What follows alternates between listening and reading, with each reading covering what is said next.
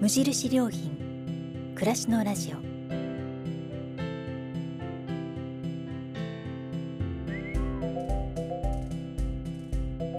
無印良品が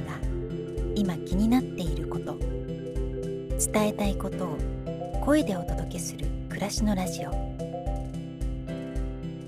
読む言葉と聞く言葉ではまた印象が違うもの。語られる言葉からいろいろなことを想像する。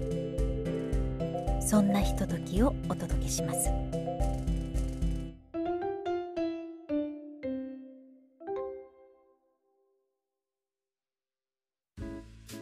暮らしのラジオパーソナリティの清水です。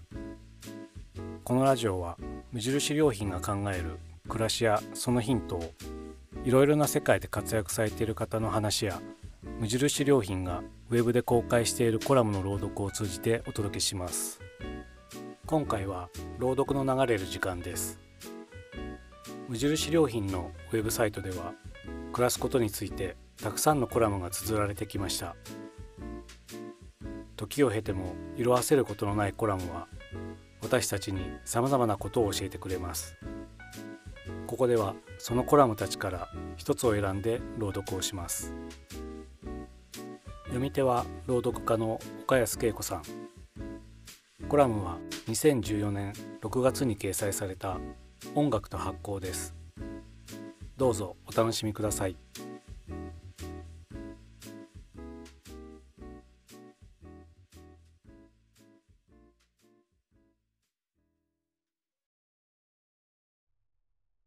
音楽と発行。下手な歌を聴かされた時ぬかみそが腐るなどと冷やかすことがあります。脳みその間違いではと思う人もいるようですがぬかみそはぬか漬けに使うぬか床のこと。そこには無数の微生物たちがいて発酵を促すのですがではその微生物たちが歌を聴いているというのでしょうか？今回はそんな音楽と発酵についての話です。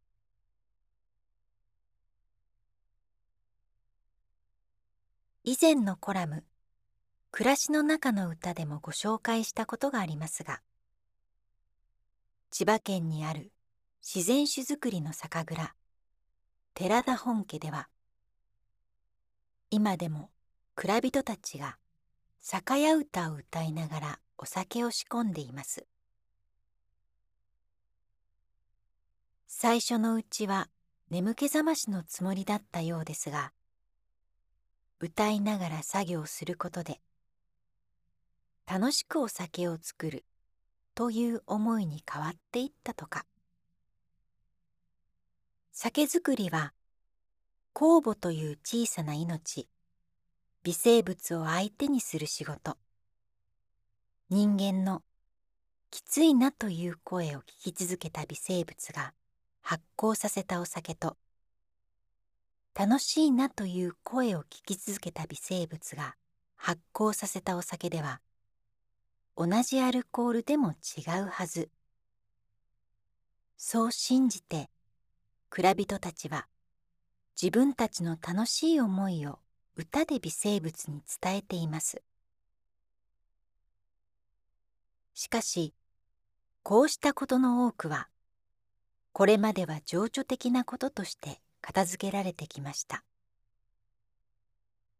1990年代音楽を聴かせて作った酒類が話題になった時もムード的なもの科学的根拠がないという声がありました。しかしその後研究が進みワインや日本酒焼酎など水分の多い食品ではその製造過程で音楽を振動に変えて与えるとまろやかさを確認できたという報告も。山梨県工業技術センターワインセンターの試験醸造では音楽振動を与えた仕込みタンクは酵母菌が活発に働き発酵に要する日数も2日間短縮されたとか。また瓶詰めして半年間寝かせ死因官能テストをしたところ香りが高く芳醇。喉越しがすっきりしている。といった評価が得られたといいます。片や鹿児島県枕崎市にある鰹節工場金七商店では本枯節のカビ付け工程でモーツァルトの曲を流しクラシック節と呼ばれる鰹節を作っています。そこではカビ付けの全工程でモーツァルトを流し部屋の入り口にかけられた黒板にはその日に流れているモーツァルトの曲名が書かれているそうです。音楽を聴かせていなかった頃に比べるとカビの乗りが早くきめが細かくなった気がすると四代目の瀬崎祐介さん。とはいえ鰹節のカビ菌にクラシック音楽が効果的ということはまだ成分的に実証されているわけではありません。しかし瀬崎さんが注目しているのは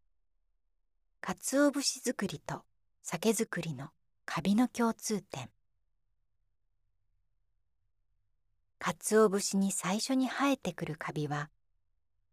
パンに生えるのと同じ系統のペニシリウム属という青カビですが天日干しを繰り返していくうちにアスペルギルス属という別の種類のカビに変わるのだとか。そしてそのカビは酒造りに使われる麹菌と同じ種族だからクラシック音楽を聴かせることで発酵熟成も活性化しより美味しくなる確率が高いというわけです。その解明は今後の研究を待つとして瀬崎さんが実感しているのは音楽が人に与える影響。クラシックが流れる工場で鰹節と向き合うとリラックスして優しい気持ちで鰹節を扱うことができるといいます。子守歌を聞かせて熟成させた味噌というのもあるそうです。山口県で作るその味噌は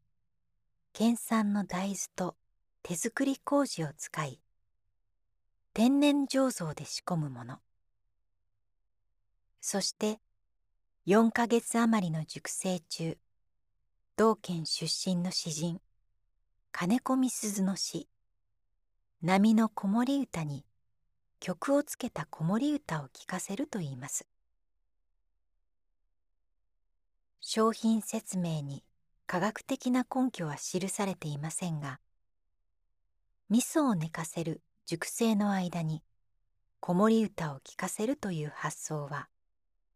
まさに人間を相手にしているのと同じ感覚。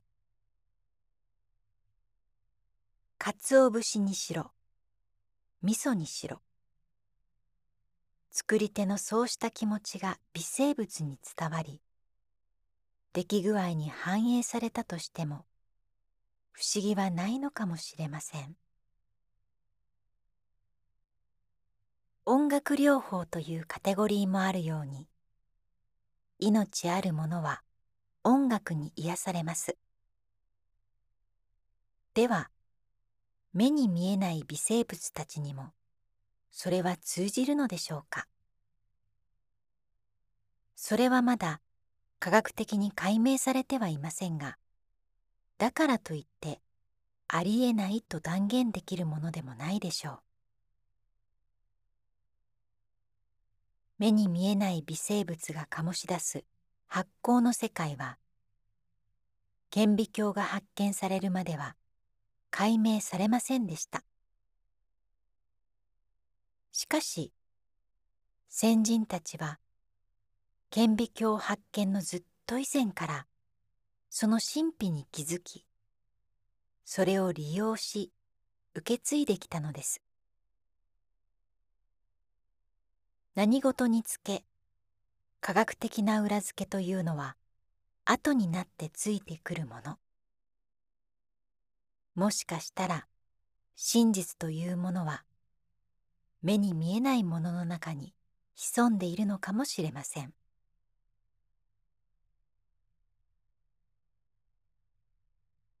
少しでも早く効率よく大量にものを作ろうという時代にあって微生物のために心地よい環境を作ろうと音楽を聴かせる人たち。それはお腹の中の赤ちゃんに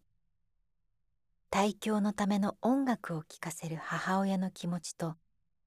どこか通じるような気もします。皆さんは発酵に与える音楽の力についてどう思われますか？2014年6月4日。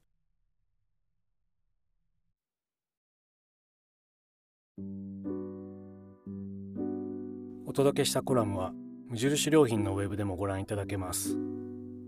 それではまたお会いしましょう。